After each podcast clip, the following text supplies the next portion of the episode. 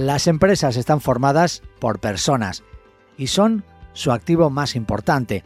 De ahí que cada vez se cuide más ese activo y el talento que aporta a la compañía.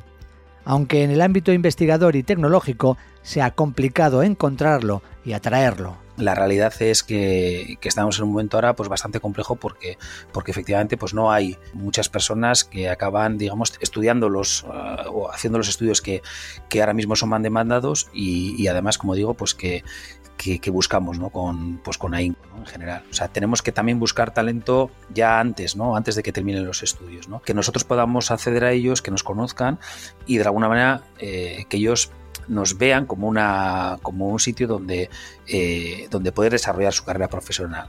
Rafa Ruiz es director de personas del Centro de Investigación Aplicada y Desarrollo Tecnológico Tecnalia, un centro que contribuye a la transformación del colectivo investigador e innovador pero si el talento es uno de los principales activos, la diversidad del personal de una compañía está adquiriendo cada vez más importancia. Así lo confirma Alma Pardo, directora de Talento y Comunicación Interna en Tecnalia. Hoy en día la diversidad es que es muy amplia, no solamente la cultural, evidentemente la de género y también y cada vez se, eh, bueno, pues porque se está se está alargando, digamos, la edad de, jubilación, también hay un reto en cómo gestionar y, lo que aporta la, la diversidad generacional. Vamos a hablar en los próximos minutos de personas, de igualdad, de comunidad o de empatía, elementos fundamentales para que una compañía funcione y las personas que trabajan en ella sientan que son útiles dentro y fuera de su puesto. Soy Luis Blanco y os doy la bienvenida a un nuevo episodio de tecnología, pasión y futuro.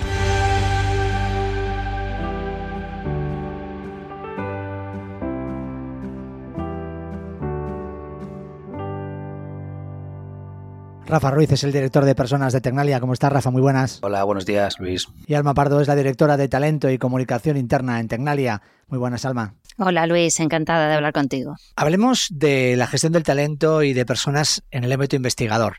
¿Es complicado atraer talento en este ámbito investigador? Es difícil, ¿no? Traer talento es difícil. Traer talento en general es difícil, ¿no? Es más difícil traer, atraer talento investigador y es extremadamente difícil atraer el, talento investigador que tú quieres, ¿no?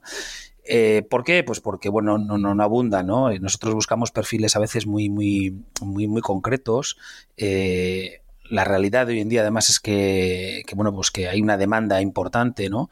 Y, tenemos que ser conscientes de que hay empresas, empresas muy buenas, ¿no? Que también quieren lo mismo que nosotros. Entonces, de alguna manera competimos, ¿no? Por, por, por un talento que, como digo, pues, pues, pues es escaso, ¿no? No sé, Alma, tú cómo lo ves, ¿no? Sí, pues lo veo exactamente igual. Bueno, el reto, y cuando hablamos con, cualquier empresa ¿eh? de cualquier ámbito, ahora mismo el reto que tienen todas las empresas es la captación de talento, del mejor talento obviamente posible. Y luego dentro del territorio tenemos que ver que ahí tenemos dos problemas. Por una parte lo que decía Rafa, ¿no? La escasez de determinados perfiles y luego también que hay bastante oferta y una oferta interesante. Primero porque hay, eh, si te gusta el mundo de la innovación y el mundo de la investigación, están todos los centros del BRTA, ¿no? Eh, que no es es una cosa bastante singular que nosotros vivimos dentro de nuestro territorio y que no se da en otros. Y luego también tenemos eh, empresas eh, muy relevantes, tractoras en sus determinados sectores y que también resultan muy interesantes porque tienen eh, departamentos de I+D, con lo cual sí que hay una importante, bueno, hace el reto más interesante, pero hay mucha competencia por el talento. ¿Y cuáles son las claves para conseguir ese talento? Pues bueno, la verdad es que todo el día estamos dándole vueltas, ¿no? A, efectivamente, que es uno de nuestros retos, ¿no? Tenemos que conseguir tener una buena marca empleadora, ¿no? Eh, lógicamente tenemos dentro de eh, nuestro, nuestro área pues, pues una serie de iniciativas, una serie de, acciones encaminadas pues, a mejorar el employer branding, ¿no? Que nos posicione en un buen sitio, como un buen sitio para, trabajar, ¿no? Y esto también pasa, lógicamente, por, porque la gente nuestra, nuestra gente en la que trabaja actualmente en Tecnalia, ¿no? Las personas que trabajamos en Tecnalia, pues lo vean así también, ¿no? Y pues, pues, ¿y cómo lo conseguimos o queremos conseguirlo? Pues tratando de, de tener un buen ambiente de trabajo, unas buenas condiciones laborales, tanto lo que respecta a lo que es la lo que se llama habitualmente la compensación monetaria, pues como como la eh, a lo que llamamos la, compensación emocional, ¿no? Pues que, va desde, bueno, desde políticas de conciliación y flexibilidad, que hoy en día, eh, bueno, sobre todo la gente joven aprecia mucho, opciones de formación, en fin, de desarrollo, de aprender ¿no? y constantemente desarrollarse. Eh, para lo cual también es importante, eh, a su vez, tener, eh, estar rodeado de, gente de talento bueno, ¿no? Es decir, si una de las mejores maneras de conseguir talento bueno es tener talento interno bueno, ¿no? Porque la gente se quiere rodear de, gente, pues, pues que, es buena, ¿no? Y sobre todo tener un propósito, ¿no? Yo creo que es una tarea muy complicada y, que, como decía antes, pues estamos constantemente tratando de también innovar en este aspecto, pues para, como decía, conseguir una, una buena eh, marca empleadora. ¿no? Creo que lo estamos haciendo bien porque recibimos pues, un montón de currículos al año, estamos hablando de, en torno a 5.000 eh, currículos, eh, incluso más, de gente que quiere trabajar con nosotros. ¿no? Y, bueno, y la experiencia nos dice además que, muchas de esas personas vienen porque nuestras personas actúan de, prescriptores, ¿no? con lo cual pues también nos dice que, que, bueno, pues que estamos trabajando en ese sentido, en ese sentido bien. también hay un trabajo previo que puede empezar desde abajo, ¿no? Desde la formación de personas jóvenes, e intentar despertar vocación en esas personas. Bueno, mm, hay, son como dos cosas distintas, ¿no? Eh, y mm, volviendo un poco a lo que decía antes Rafa, lo que es fundamental es tener una propuesta de valor diferencial hoy en día, ¿no? Eh, hemos estado hablando un poco de la competencia que hay por el talento y evidentemente hay cosas que no son exclusivas de Tecnalia, sino de cualquier empresa y que evidentemente tienes que tener unas condiciones, por ejemplo, de compensación eh, global, de temas de flexibilidad, de beneficios sociales, etcétera, etcétera, que tiene que resultar, si no la mejor del mercado, mercado, sí lo más competitiva posible. Y luego otros factores, como ha mencionado Rafa, que es el tema del propósito. Y sobre todo yo creo que para el perfil eh, que nosotros contratamos es muy importante el poder participar en proyectos de impacto, proyectos muy relevantes a nivel eh, no solamente eh, nacional, sino internacional y trabajar con otras personas expertas, no solamente en tu materia, sino en otras materias. O sea, proyectos de carácter multidisciplinar donde trabajan y ven y visualizan el impacto que tiene la resolución de retos, ¿no? Tanto en empresas como a nivel de, la sociedad. Ese impacto que nosotros decimos y que buscamos a nivel eh, económico, eh, ambiental y, social. Y yo creo que eso, para el perfil que nosotros contratamos, es parte de lo que es nuestra oferta diferencial. Y hay otra cosa también que es el propio posicionamiento que estamos consiguiendo como Tecnalia. Muchas veces nosotros decimos que somos el centro más grande, pero yo creo que lo que se tiene que notar es que somos un gran centro. Y un gran centro significa muchas más cosas, eso que decías tú de cuidar a las personas, ¿no? Eh, y hay un aspecto que igual no tiene tanto que ver en, la, en lo que es la, la captación, porque es difícil trasladarlo a la oferta empleadora, pero creo que una cosa que es diferencial en Tenderia también es, son nuestra, nuestra cultura y nuestros valores, y una cosa en particular sobre la que trabajamos mucho, que es nuestro estilo de liderazgo. Nosotros lo que intentamos es darle a las personas, eh, bueno, yo creo que que se lideren a sí mismos y a sí mismas, ¿no? Es decir, que puedan tener autonomía, que puedan planificar su trabajo, que puedan asumir riesgos, que puedan hacer propuestas, eh, eh, que, puedan, bueno, desarrollarse e incluso en cierto modo, no, no tanto elegir incluso en qué trabajas, pero sí participar y se le da oportunidad de, bueno, pues de trabajar en diferentes iniciativas y en proyectos que le resulten retadores. Eh, es una organización donde se, hace una gestión muy cercana de las personas, eh, donde se confía en las personas, donde también eh, bueno, pues se fomenta mucho más la colaboración que la competitividad. Bueno, todo ese tipo de ingredientes no, no son una cosa que nosotros llamamos libertad responsable yo creo que para el tipo de perfil que contratamos es algo muy interesante, que intentamos trasladarlo en esa propuesta de valor, pero que creo que es algo más que se vive y que ayuda a fidelizar. Y en cuanto a la otra pregunta que tú hacías, eso, eh, bueno, está demostrado que la vocación investigadora se da en las etapas iniciales, eh, o sea, a una edad muy temprana, muy, muy temprana. A veces pensamos que eso se decide en el instituto o en la universidad, pero realmente la vocación eh, hacia la innovación, hacia la tecnología, eh, hacia poder estudiar em, eh, este tipo de, bueno, pues de formaciones en física, en matemáticas, en ingenierías, etcétera, se da a una edad muy temprana. Y para eso es importante, y nosotros intentamos alinearnos y colaborar como podemos, pero es importante el desarrollar políticas públicas que ayuden a desarrollar esas vocaciones en los colegios, porque los chavales hoy en día, la gente joven, los niños y niñas tienen un montón de Estímulos. Estímulos. y de influencias.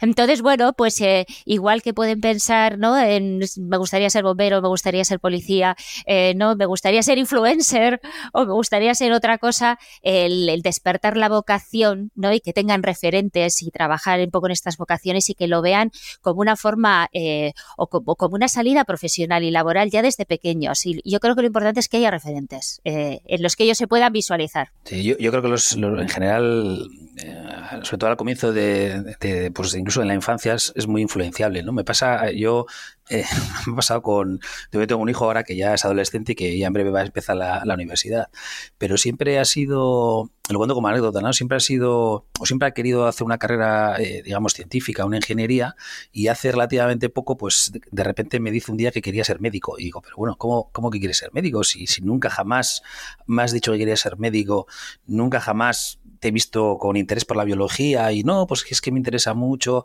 Bueno, hasta que descubrí que es que se había visto la serie de Good Doctor y que, bueno, estaba, estaba encantado con la, con la serie. Es decir, realmente te puede influir ¿no? Eh, muchas, muchas cosas. Entonces, es decir, coincido con Alma en que las, digamos, las eh, edades muy tempranas, pues, pues la vocación y y lo importante es que ellos conozcan, ¿no? entonces nosotros tratamos de, pues de, incluso de, estar ahí, ¿no? Esos momentos, ya incluso en los colegios, ¿no? Porque nosotros en momentos determinados acudimos a dar charlas en los propios colegios o incluso vienen colegios a, a, visitarnos, ¿no? Y por supuesto, yo creo que también un aspecto importante es cuando ya esa vocación, eh, bueno, pues se tiene, incluso ya están en la universidad, es muy importante también nosotros, y, va en línea, va alineado con, lo que hablábamos de la captación ¿no? de, talento. ¿no? O sea, tenemos que también buscar talento ya antes, ¿no? Antes de que terminen los estudios. ¿no?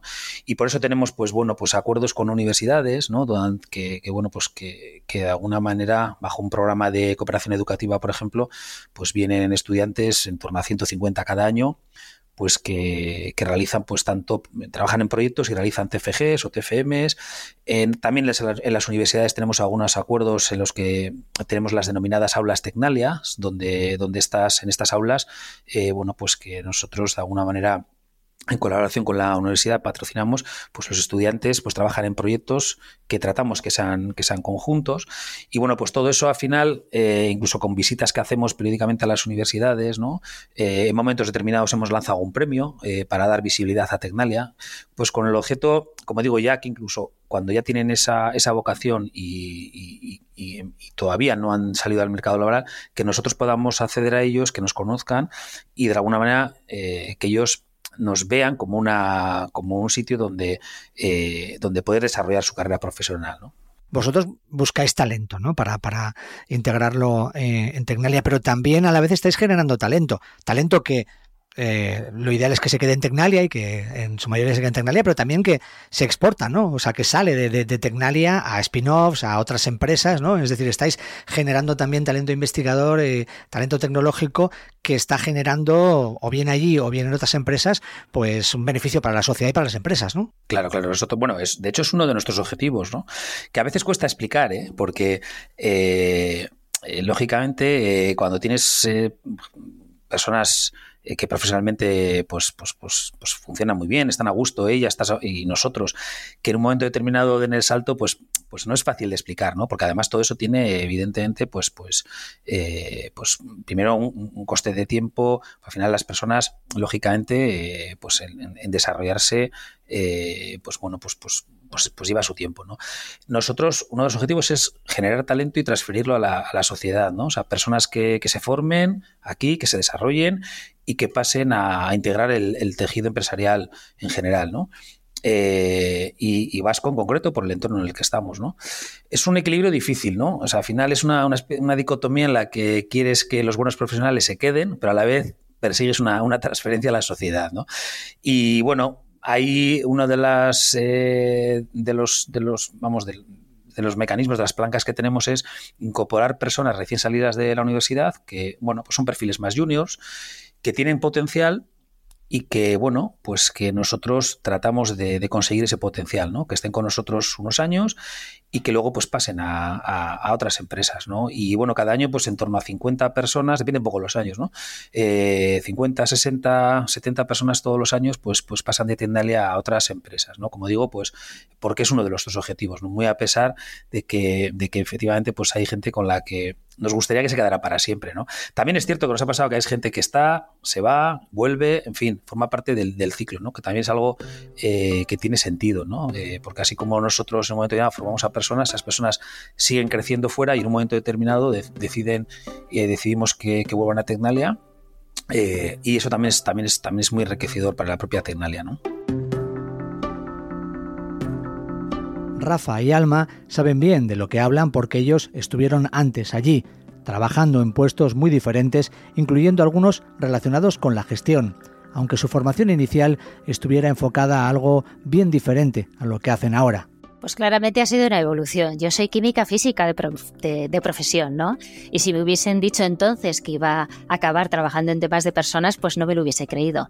Pero yo tengo la gran, yo creo que suerte, ¿no? De haber podido desarrollar toda mi carrera profesional en Tecnalia y que se ha podido a lo largo de todos estos años, que ya voy a hacer, me parece mentira, pero 27 años en Tecnalia, haber podido ir desarrollando ese recorrido profesional, pues adecuando un poco los eh, los intereses, ¿no? la evolución de mis intereses a lo largo del tiempo con que hayan surgido oportunidades dentro de la organización. Bueno, yo soy físico electrónico y empecé pues mis cuando empecé a trabajar pues realizando tareas técnicas en el ámbito de, de la electrónica y el desarrollo de software ¿no? en diferentes empresas y bueno, en un momento determinado pasé al mundo de las telecomunicaciones, donde estuve pues en una multinacional durante 10 años y ahí ya pues pasé por diferentes puestos, desde incluso el mundo comercial pues al mundo de la gestión, ¿no?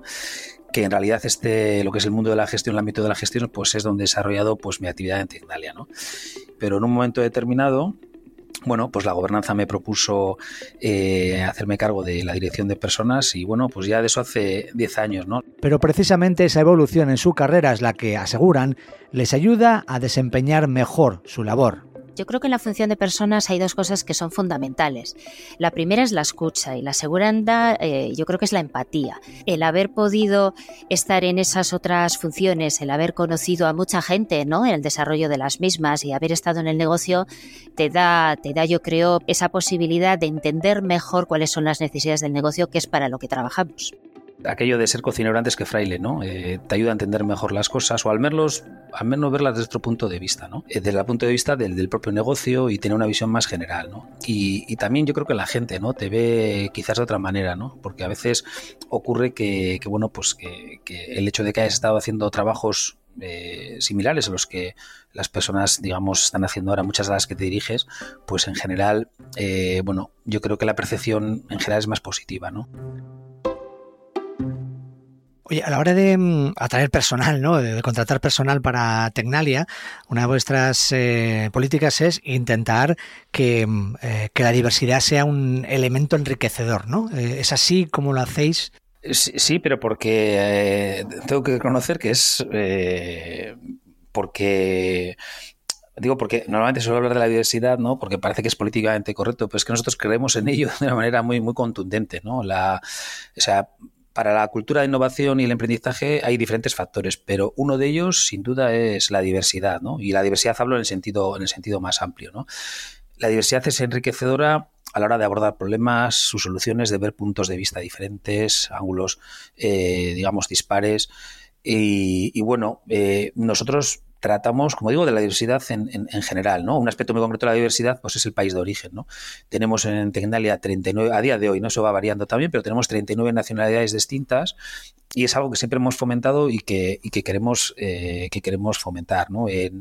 mira, este verano he estado, estuve haciendo una visita por diferentes empresas de, de la Bahía de San Francisco, que bueno, yo creo que no, voy a descubrir nada, ¿no? Diciendo que es un, un entorno realmente muy innovador, ¿no? Y viendo un poco eh, pues las claves, ¿no? Y ellos eh, con la gente que yo estaba, que estuve, como digo, visitando diferentes empresas, todos coincidían en que la diversidad, entre otras cosas, pero la diversidad en, en su sentido más amplio era, era fundamental, ¿no? Que era eh, algo que precisamente en toda esa, esa zona de Silicon Valley y la Bahía de San Francisco en general, pues, pues, pues era evidente, ¿no? me llegaban a decir pues que el 50%, en el sentido, como digo, diversidad en el sentido más, más amplio, pero si hablamos, por ejemplo, del país de origen, me decían que más del 50% de las personas que estaban ahí habían llegado de otros sitios, ¿no? Con lo cual era una zona de, de, mucha, de mucha diversidad. Antes hablábamos de la búsqueda de talento. Eh, en el ámbito científico, sobre todo fuera de la docencia, por ejemplo, del ámbito investigador universitario, el número de mujeres sigue siendo bastante bajo. ¿Qué se puede hacer para, aumentar? Porque si hemos hablado de que, pues bueno, en muchas empresas del ámbito tecnológico, del ámbito de la innovación, no hay muchas mujeres. ¿Cómo, cómo podemos cambiar esto? Bueno, lo primero lo que hemos dicho antes, hay que seguir trabajando en las escuelas, en, bueno, en todos los ámbitos de la educación, en fomentar, eh, porque ahora tenemos un problema con hombres y mujeres, pero evidentemente todavía se dan y las estadísticas es lo que reflejan que todavía hay menos interés, ¿no? Por parte de las mujeres en estudiar eh, lo que llamamos, eh, pues, las carreras STEAM. nosotros lo que hacemos a nivel de Tendalia es tenemos, bueno, estamos bastante orgullosos del porcentaje de mujeres que tenemos en la organización, estamos entre un 44 y 40 25% de mujeres, lo cual es, no es muy habitual. Lo importante además es que trabajan en todos los roles de la organización, no están concentrados eh, en, determinados negocios ni en determinadas funciones. Eh, y nosotros lo que intentamos es posicionarnos cada vez mejor eh, nuestras vacantes, no solamente utilizando herramientas más potentes en ese posicionamiento, sino también al final tienes que ir a buscar el talento allá donde esté, ¿no? Entonces también eh, intentando salir más de lo que son nuestro territorio a nivel nacional, a nivel internacional, para, eh, para cada una de nuestras vacantes tener el máximo de candidaturas eh, viables. Esto lo que nos permite es tener siempre un porcentaje de mujeres en esas, en esas posibles vacantes.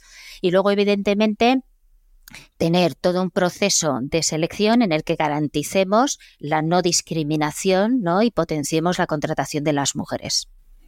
La verdad es que eh, cuando estaba escuchando Alma y eh, para mí la verdad es que es una de las cosas de las que más orgulloso me siento, ¿no? El, o sea, el hecho de tener una organización donde de manera proactiva, ¿no? Buscamos, a pesar de que tenemos incluso, pues como decía Alma, los números que tenemos, los ratios que tenemos de hombres y mujeres es realmente, eh, comparativamente hablando con, con, con, las empresas, empresas del entorno, eh, pues, pues es, la verdad es que es grande, ¿no? Pero eh, buscamos con AINCO, ¿no? Seguir manteniendo esos, esos porcentajes, incluso incrementándolos, ¿no? Es cierto que, al final es un problema amplio, ¿no? Eh, o sea, que no es un problema solo de Tecnalia, es un problema general, ¿no? Y aquí también pues la actuación de la administración es importante, ¿no? Y nosotros acompañar en la, en la medida que, es posible y poniendo nuestro grito de arena, ¿no? Pero como decía Alma, nosotros las diferentes políticas, ¿no? Y que, como digo, pues la, la, dirección que lleva Alma, ¿no? Que que de manera continua estamos eh, tratando de, conseguir bueno pues pues la incorporación de, mujeres no eh, porque es verdad que en algunos ámbitos está descompensado y, tratamos de corregir eso y en general donde las cosas pues están mejor pues lógicamente eh, preservarlo no y que, y que, y que siga así no porque es porque es fundamental. No sé si lleváis a cabo algún tipo de programa específico no para precisamente fomentar la participación de mujeres en este ámbito de la investigación bueno, lo que hacemos es, como te digo, nosotros lo que no tenemos son políticas de discriminación positiva, pero lo que sí que tratamos eh, haciendo, o sea, siendo de, forma proactiva, eh, como te decía, es el tener la mayor eh, porcentaje, digamos, de mujeres en las candidaturas ¿no? que nosotros publicamos, de forma que luego lo que tenemos es eh, bueno, una serie de mecanismos que garantizan que esas mujeres tengan las mismas oportunidades de ser contratadas en Tecnalia que los hombres.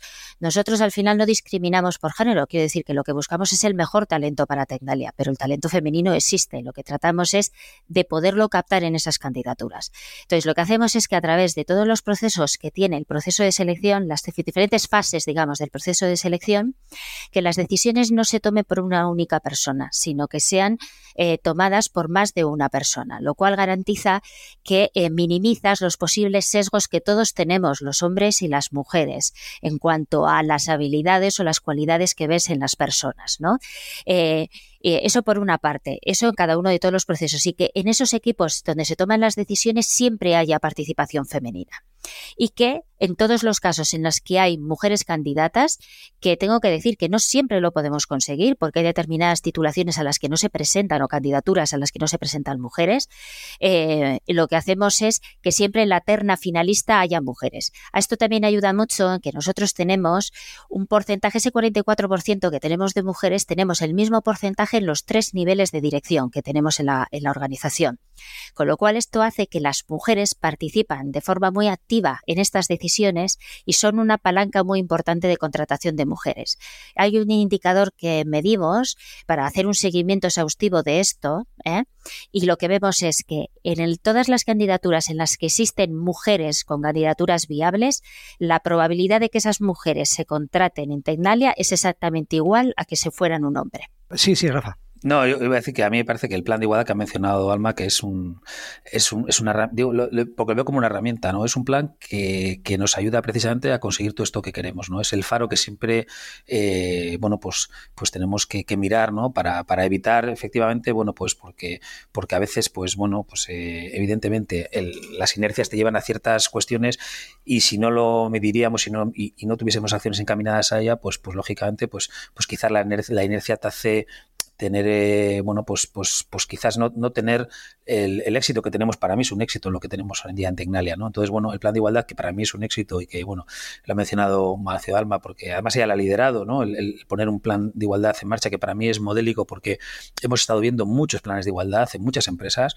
y, queríamos hacer algo realmente eh, que sirviese para algo, ¿no? Ahora tenemos además la oportunidad de, bueno, pues de, volver a hacer, otro, otro nuevo plan de igualdad y también creo que lo que nos tiene que guiar es los objetivos que, que, estábamos diciendo, ¿no? Porque, porque además creemos en ello, ¿no? Y es, y, y es, como digo, pues tener un faro ahí constante para que no te desvíes, ¿no? Yo creo que lo importante en esto es el que como organización tenemos el compromiso, es decir, tenemos realmente un compromiso con, la igualdad y con la equidad dentro de Tecnalia, no solamente desde el punto de vista de género, pero bueno, como eh, eh, bueno, al final nosotros no, somos una isla, sino que estamos dentro de, de, de, de de lo que es la sociedad, donde ahora mismo, bueno, pues hay que cuidar todos esos aspectos, ¿no? Para, para, para que no haya de, pues, inequidades desde el punto de vista de género y tenemos incorporada esa perspectiva de género en todos los procesos de la organización. El entorno, nuestro entorno está cambiando mucho y evidentemente pues ayuda también la legislación, etcétera, etcétera, a ir dando estos pasos. Pero lo que hay sobre todo es un compromiso y una continua sensibilización de estos temas en todos los niveles eh, de dirección y yo creo que de un tiempo a esta parte ha cambiado sustancialmente, eh, eh, bueno, y, y, lo dicen nuestros indicadores, em, siempre hemos tenido un porcentaje importante de mujeres, pero sí que estamos consiguiendo romper ese techo de cristal.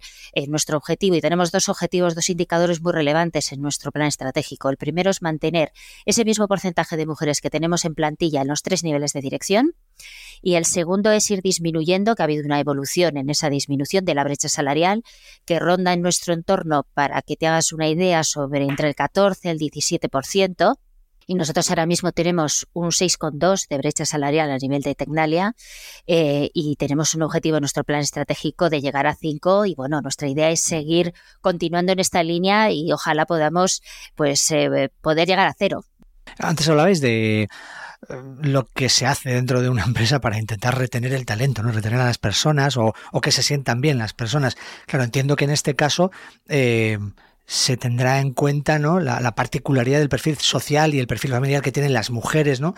a la hora de establecer políticas de igualdad, ¿no? porque al final estamos hablando de, de, un perfil de, mujer eh, trabajadora, pero además mujer que, que, suele ser todavía en nuestra sociedad la que más eh, concilia con la, con la familia, la, la, la, que más cuida, ¿no? la que tiene más perfil de cuidadora, bien sea de, niños o bien sea de, mayores. ¿no?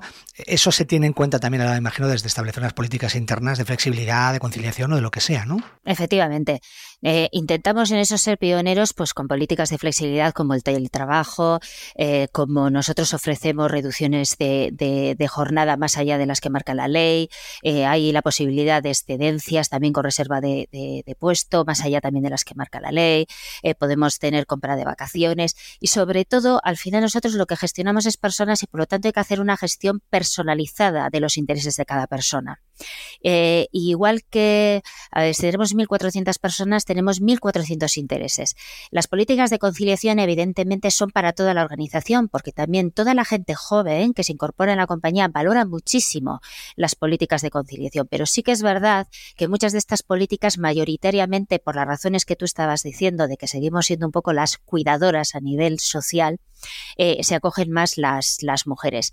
Y hay otra característica que yo creo que hace que la gente eh, valore eh, y, que realmente consigamos esa fidelización.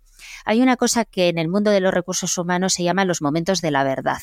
Y ahí yo creo que Tecnalia, las, los, los responsables y las responsables de personas cuidan mucho eh, bueno, pues el ser, mostrarse sensibles y flexibles y, cercanos en esos momentos de la verdad que todos tenemos. Y cuando alguien tiene, pues eso, a una persona eh, hospitalizada, una persona enferma, dificultades en casa, y yo creo que mm, al final somos personas, tenemos emociones, y cómo, cómo responde una organización, cómo responde eh, tu responsable, ¿no? Eh, en esos momentos de la verdad, que se denominan así, es, es, es, lo que realmente recuerdas y lo que realmente valoras y mucho de la organización en la que trabajas. Y en ese sentido, lo que hacemos es, tenemos un paraguas, unas políticas generales que intentamos eh, que sean pues ahora también tenemos, estamos haciendo diferentes pilotos para también hacer, em, ir incrementando también la flexibilidad horaria, bueno, todo encaminado a dotar, eh, bueno, pues de, evitar que las mujeres, por ejemplo, tengan necesariamente, ¿no? Que,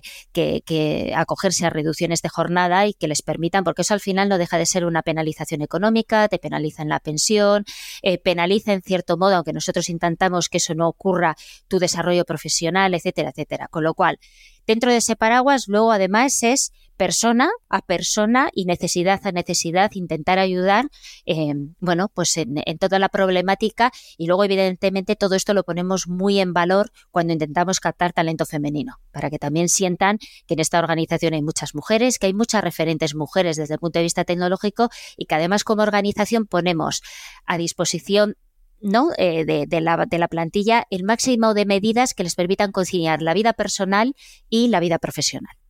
Una última cosa. Eh, tengo curiosidad por saber si consultáis a los empleados y a las empleadas de, de Tecnalia qué es lo que más valoran de trabajar ahí. Eh, no, sé, antes hablabas eh, tú, Rafa, de qué es lo que hacéis para intentar atraer talento, qué cosas dais o cómo hacéis sentir bien ¿no? a, las personas que ahí trabajan. Pero a ver, ¿qué, qué os dicen? ¿Qué es lo que más se valora, por curiosidad? Bueno, ahí Alma te podría estar horas y horas hablando, ¿no? Eh, porque, bueno, tratamos efectivamente de testarlo, ¿no? Eh, de, varias maneras. Una de ellas es, por ejemplo, pues con, pues una encuesta que realizamos de, satisfacción, donde, bueno, aparecen muchas, muchas cuestiones. Yo podría decir, bueno, no sé si eh, Alma si opinas lo mismo, pero creo que con diferencia el ambiente de trabajo y las medidas de conciliación y flexibilidad que tenemos, pues es algo realmente destacado, ¿no? Yo, o sea, creo que es claro, ¿no? Eh, aunque como, bueno, antes decía Alma, que efectivamente cada persona es un mundo, ¿no? Y, a veces es difícil determinar qué es lo que valora, ¿no? Eh, una persona, ¿no? Pero yo diría que, esto, con diferencia, ¿no? En la organización es algo que la gente eh, aprecia, aprecia mucho, ¿no? Y eso, como digo, pues, pues, pues tratamos de que efectivamente de ponerlo en valor y sobre todo pues de continuar creciendo, creciendo en ese ámbito. ¿no? Aunque lógicamente, como digo, cada persona es un mundo y ahí es muy importante y es fundamental la labor de, cada manager, ¿no? de cada responsable, ¿no? que tiene que, que, tratar de ver efectivamente pues con cada una de las personas qué es lo que le motiva, qué es lo que más valora, pues para tratar, de, pues de, obtener lo mejor de la persona y también revertir eso, ¿no? Es decir, conseguir que Tecnalia le devuelva a la persona pues las cosas que, esa persona está buscando. Eh, bueno, eh, antes eh, yo creo que lo he mencionado que la escucha es fundamental y la escucha continua. Y evidentemente cada cierto tiempo, pues acabamos de hacer, bueno, acabamos hace un año así, porque esto tampoco se puede repetir todos los días, encuestas de satisfacción donde intentamos determinar, bueno, primero en qué somos fuertes, porque las fortalezas es bueno saberlas y es bueno eh, mantenerlas, incluso incrementarlas, lo que es ese factor que decíamos antes diferencial de la compañía. ¿Qué aspectos son muy, bueno, muy, muy relevantes en muchas organizaciones, pero especialmente en la nuestra, que es intensiva en conocimiento y por el tipo de perfiles que tenemos, que es todo el desarrollo profesional y los temas de capacitación? Eso es fundamental. Eh, y luego, evidentemente, bueno, pues otros aspectos en los que salen mal o salen peor o menos valorados, no solamente aquí, sino en todos los sitios, como los temas de retribución o de compensación, porque nadie estamos contentos con lo que ganamos y ahí también tratamos de ser competitivos. Y luego, evidentemente, la escucha o, esos pulsos o, eso estar un poco eh, continuamente eh, intentando testar ¿no? lo que opinan las personas de la organización, lo hacemos de forma continua. No solamente porque el equipo de personas está distribuido en todo el negocio y nos van dando inputs ¿no? en cada momento de las cosas que va demandando la gente, sino que tenemos desayunos de trabajo, por ejemplo, con las nuevas incorporaciones para ver las cosas que valoran.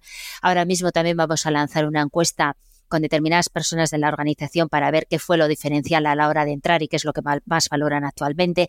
Es decir, es una escucha continua tratando, que es difícil, ¿eh? porque no se puede dar em, eh, bueno, gusto a 1.500 personas que valoran igual cosas diferentes, pero sí por lo menos de ir siempre estando pues, a la cabeza, innovando y mejorando nuestras políticas de personas. Podríamos seguir hablando y seguro que hay mucho más de lo que hablar, pero es que no tenemos más tiempo. Yo quiero darles las gracias, eh, Rafa y Alma, por este rato, por vuestra participación en el podcast y espero que, todo siga bien y que Tecnalia siga atrayendo talento y generando talento para el bien de la sociedad. Rafa, un placer, gracias. Gracias a ti, Luis. Alma, igualmente, gracias. A ti. Y antes de despedirnos, un último mensaje para nuestra audiencia. Si queréis conocer más sobre las últimas innovaciones de Tecnalia, podéis hacerlo en tecnalia.com. Y os recuerdo que el próximo episodio de este podcast estará disponible dentro de 15 días.